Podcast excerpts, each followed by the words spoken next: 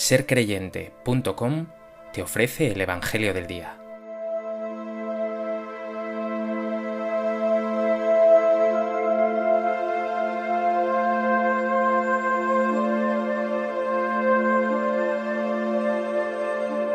Del Evangelio de Marcos.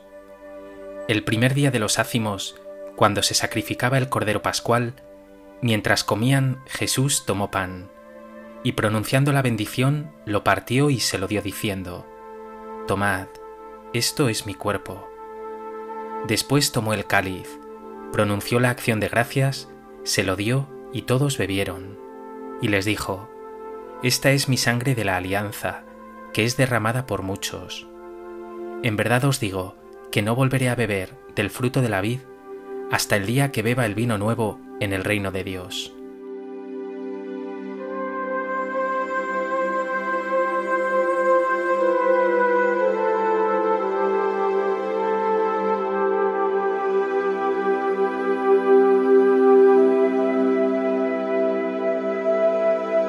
Hoy, en este jueves tras la solemnidad de Pentecostés, la Iglesia celebra la fiesta de Jesucristo, sumo y eterno sacerdote, una jornada para celebrar la santidad y la belleza del sacerdocio de Cristo, y también para profundizar en el don de la Eucaristía, en el sacerdocio ministerial, en el sacerdocio común de los bautizados y en que todo ello está orientado al servicio a los hermanos.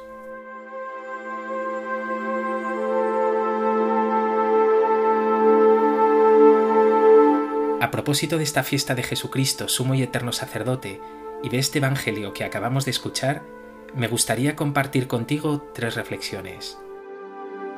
En primer lugar, esta fiesta centra la mirada en Jesucristo como sacerdote sumo y eterno, es decir, definitivo. La palabra sacerdote es muy semejante a la palabra pontífice, es decir, puente, mediador entre Dios y los hombres.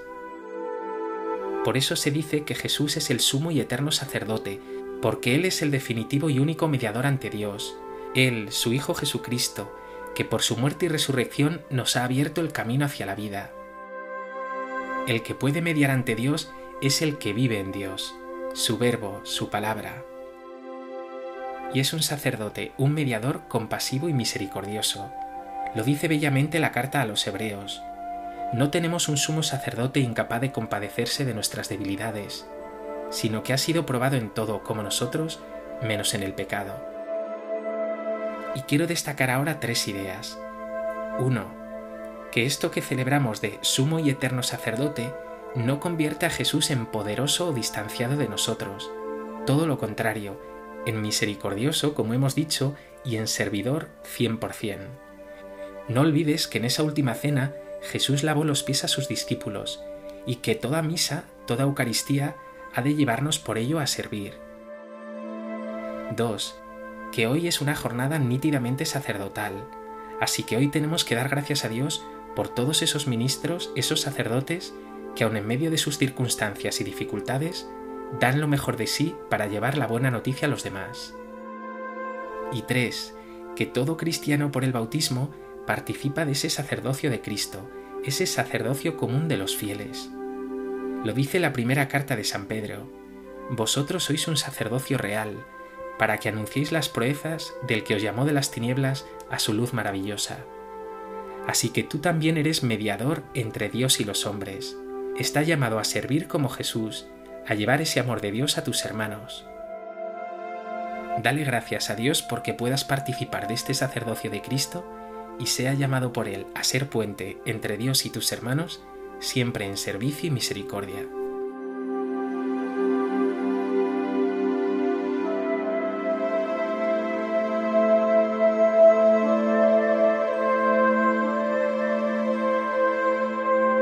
En segundo lugar, en esta fiesta, quiero detenerme en el sacramento maravilloso de la Eucaristía, de ese pan consagrado en el que Jesús se te da enteramente, con toda su fuerza, su amor y su vida.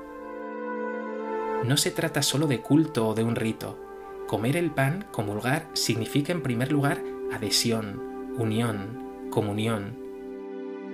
Esas palabras de Jesús de esto es mi cuerpo, tomad y comed, son una invitación directa a que te unas a Él, a que te encuentres con Él, a que vivas todo con Él, codo con codo, como esa persona con la que compartes y vives todo, lo bueno, los momentos felices y también las dificultades y las pruebas. Precisamente eso es ser cristiano, encontrarse con Jesús, vivir con Jesús, tener una amistad profunda con Jesús. Pregúntate, ¿vives tu fe como unas cuantas oraciones, algo de culto, una moral recibida? ¿O como una experiencia profunda de amistad y de unión con Cristo Jesús?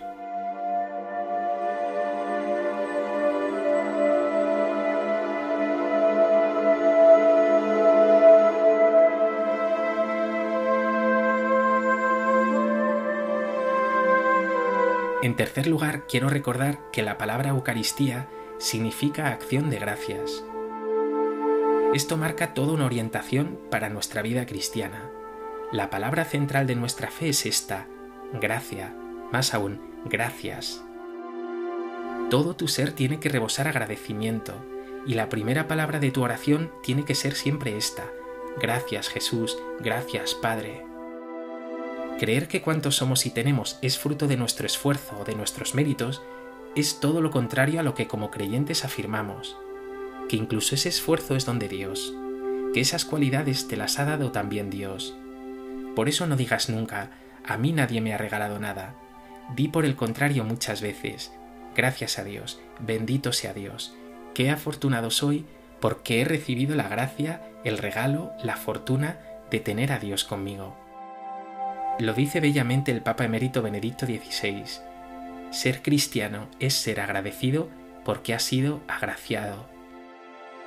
¿Das gracias a menudo a Dios? ¿Te sientes agraciado, afortunado? Hoy detente unos segundos y da gracias a Dios por todas las cosas buenas que ha puesto en tu vida, y hoy particularmente por esos sacerdotes o por cualquier otra persona que Dios ha puesto en tu camino y te ha hecho mejor.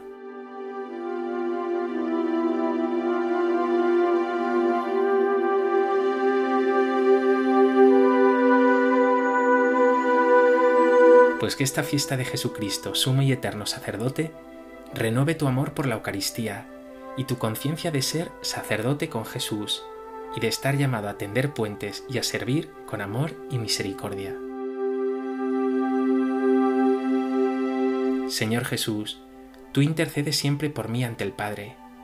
No podía tener un mediador mejor, porque tú no dejas de cuidarme y de sostenerme.